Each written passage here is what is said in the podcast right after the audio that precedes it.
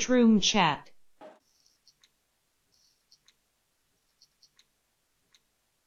欢迎收听笑谈。我们今天的主题呢，呃，不是之前的利物浦或英超，我们这今天来聊一点新的话题，我们聊一聊西西甲，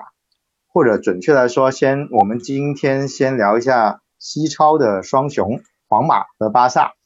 呃，皇马、巴萨的那个话题很多啦，我们先挑这个他们今年的引援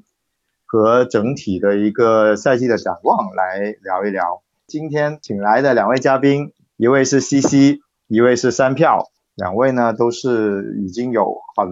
长的西甲的一个看球和评球的经验了。来，西西和三票跟大家打打招呼。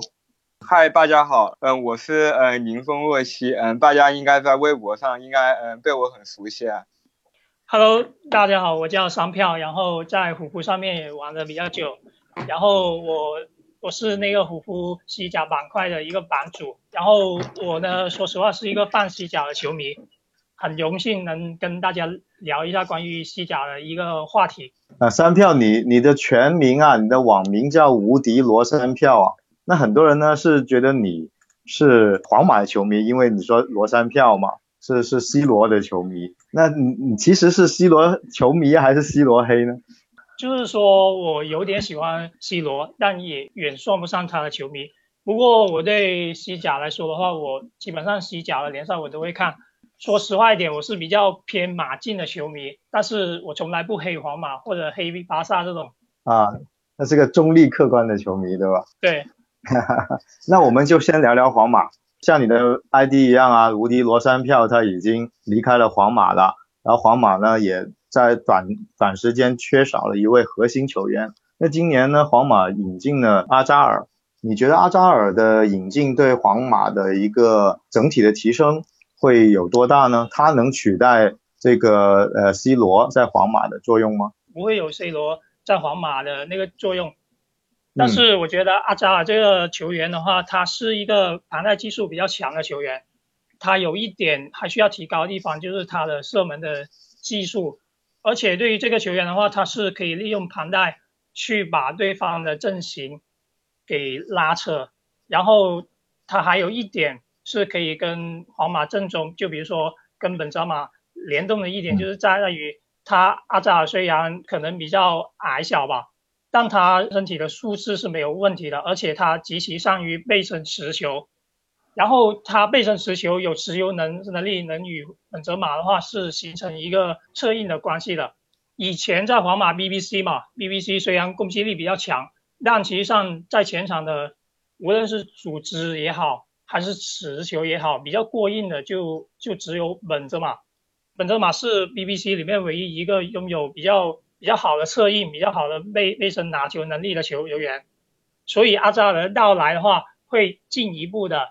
呃减轻本泽马身上的担子，会阿扎尔会分担一部分前场的组织策应的任务。对，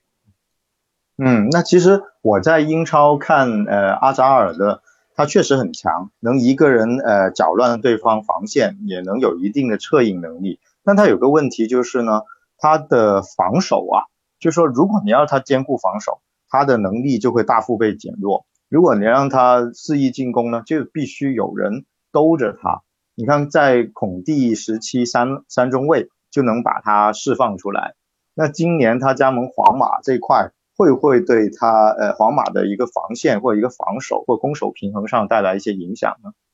呃，我觉得这一点倒不成问题。他皇马，他本来就比如说他有 C A 罗的时候，他 C 罗实际上对于呃防守端的帮助也不大的。然后皇马最主要是他整一个整体的攻守平衡性比较好。他后卫的话拥有非常强的个人防守能力。然后而且的话，他拉拉莫斯他一般都是打左中卫。然后他拉莫斯无论在覆盖能能力还是他的速率上面，都会帮皇马大范围的覆盖住。呃，比如说 C 罗，比如说马塞洛，然后前插进攻所留下的空间，然后他阿扎尔的话，他相对来说，他可能在英超过人会比较好，但是来到西甲的话，他面对的防守跟英超是不太一样的。因为他英超的话不注重于就是区域内的联防，然后在西甲的话，西甲球球员虽然他对抗能力不如英超是那么强，但他的后卫之间的防守的话会有一个非常明显的特点，就是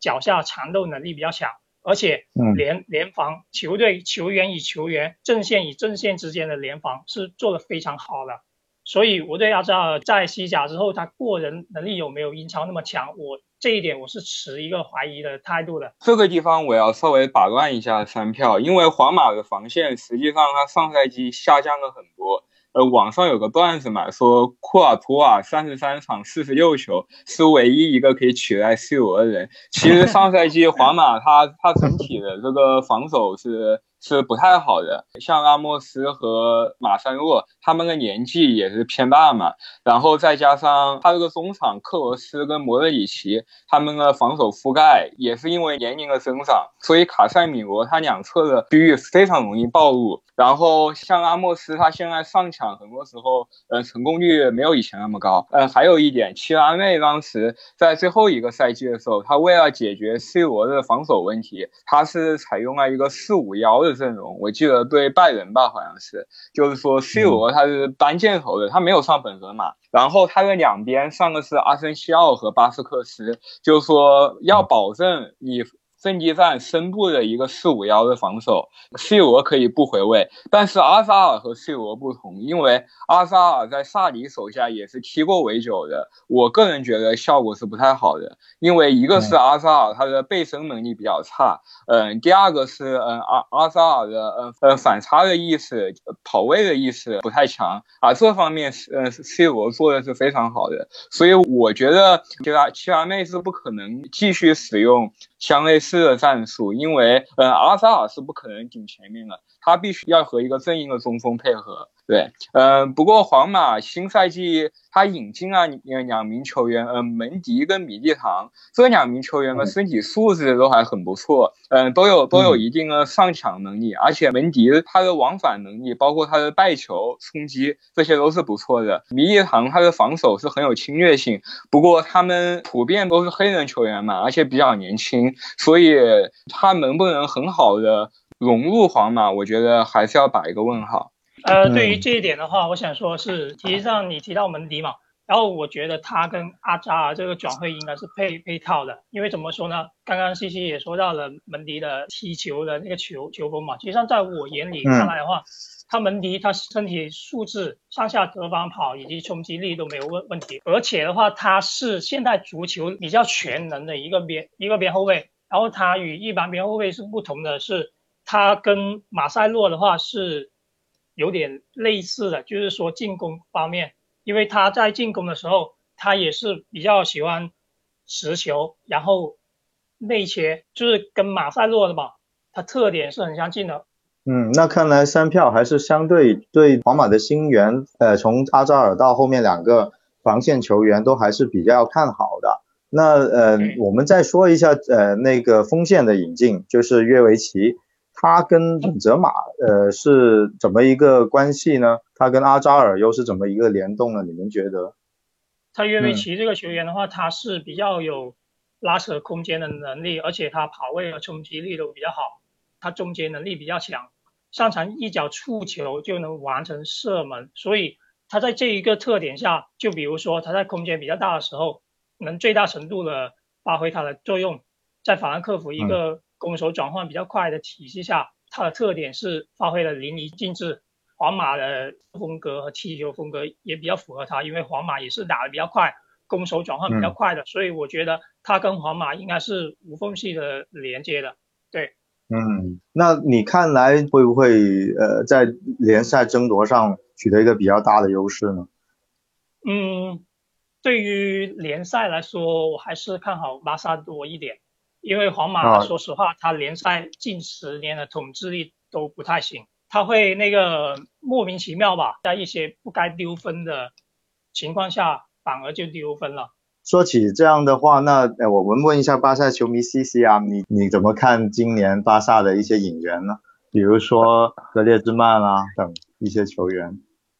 巴萨他确实花了不少钱嘛，嗯，德容是花了九千万，然后格涅兹曼也是，嗯，花上亿欧元。格涅兹曼他肯定是一名实力很很出色的球员，他这两个赛季在马竞，嗯，他是稍微有有一些转型了。他是渐渐从一名射手，渐渐是有一点转型成那种纯十号位球员，就是他会不停的、反复的通过自己的小技术、自己的跑动去串联球队的中前场，还有球队的进攻。但是相应的，我觉得随着年龄的增加，他的身体素质也有所减弱的，就特别明显的是他的爆发力嘛。就是他结合球，呃，第一步我觉得是慢了很多，嗯，包括他败球过程中比较小的空间内起脚射门，这个我觉得是，呃，相对差了一点。所以格耶斯曼现在就就非常需要前面一名中锋，我来为他牵扯空间，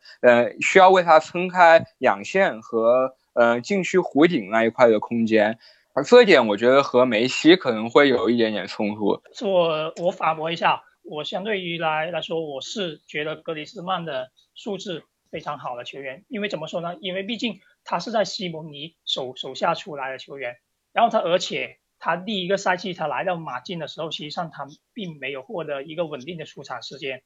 就因为他防守能力是不行，所以他是等到冬歇期过后之后，他把他的防守能力练出来之后，练出来了，才把他对，才把他放上场。所以我觉得他的无论他在西甲的环境里面，无论是对抗，无论是锋锋线上的防守，我觉得是都没有问题的。他而且反而是格里斯曼，他比较强的防守能力，反而是补充了现在巴萨锋线上面最重要的一个问题，就是压迫。现在苏亚雷斯跟梅西的话，他都没有办法像一五年像联崩一样为锋线提供一个压迫的能力。所以我觉得格里斯曼。的这一个特点的话，是对于巴萨帮助还是挺大的，而且还有一个特点是，刚才西西不是说到嘛，就是他活动的区域跟他整体的那个球风嘛，可能会跟梅西有冲突。我并不这样认认为，因为像以前像小白、像哈维这种球员，也没有跟梅西有冲突，因为他们也擅擅长于盘带，也擅长于组织，他们跟梅西也没有冲突，所以我不认为。他格里兹曼会跟梅西会有什么组织权的冲突？我不这样认为。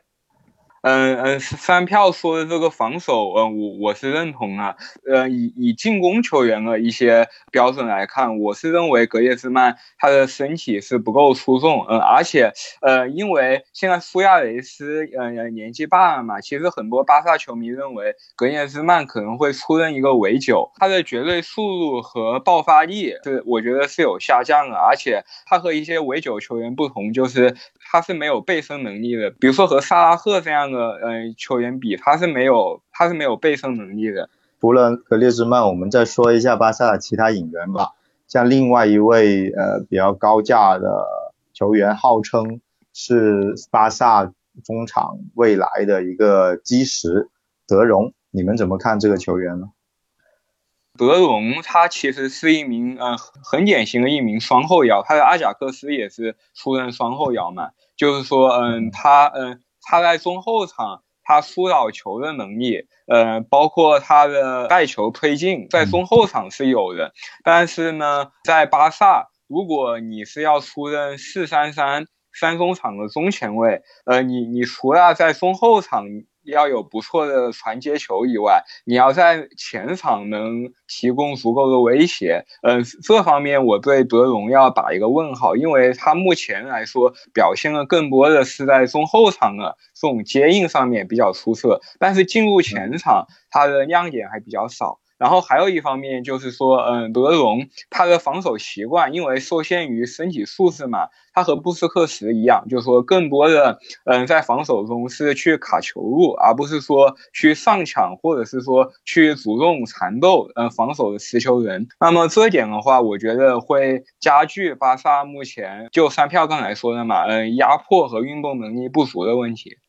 好，那我们呃再说一下，因为现在其实转会窗还没关闭嘛，而一直在传言巴萨还想尝试引进内马尔或者呃处理掉库蒂尼奥。那你们觉得这个几率有多高呢？然后你又觉得，呃，内马尔如果回归的话，对巴萨的助力能有多大呢？嗯，我觉得，嗯嗯，内马尔如果能回归巴萨，嗯嗯，肯定是有提升的，嗯嗯，但是呢，嗯，能否能提升到让巴萨重夺欧冠，这个我觉得是要打一个问号的，因为，嗯，当初的呃 MSN 组合在最后一个赛季，实际上也也出现了很多问题，而如今梅西跟苏亚雷斯他们年龄，呃，相比那时，嗯，他们又老了很多，所以在攻守平衡。这个上面，嗯，我觉得巴尔韦德需要动需要动不少脑筋，呃，可能我觉得在这种体系下，MSN 的某一位，呃，出任替补，我觉得是更有利于攻守平衡的。从战术角度上来说，内马尔的回归对巴萨来说的话，有一个非常明显的就是收益，就是在于内马尔的话，可以在战术里面可以提供一个纵纵深一个这样的作用。不过，内马尔一回归的话，那巴萨前场的四人组你怎么摆的话，这是一个问题。如果你摆格里斯曼，然后梅西跟内马尔的话，那这个阵容的话完全是没有中锋的，也就是说他们压制不住对面的后卫线，就有可能导致球的话一直是在禁区前沿三十米，永远都进不去，会有这样的弊端。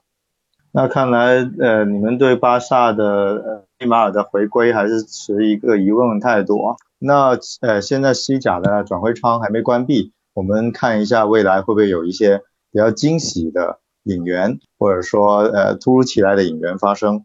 好的，我们今天的笑谈呃就聊到这里，这是第一次呃聊西甲，巴萨和皇马这么大的一些话题啊，也不可能在一期里面聊完，我们先小试牛刀。我是老高，今天来的还有三票和西西，欢迎大家收听笑谈，我们下次再见，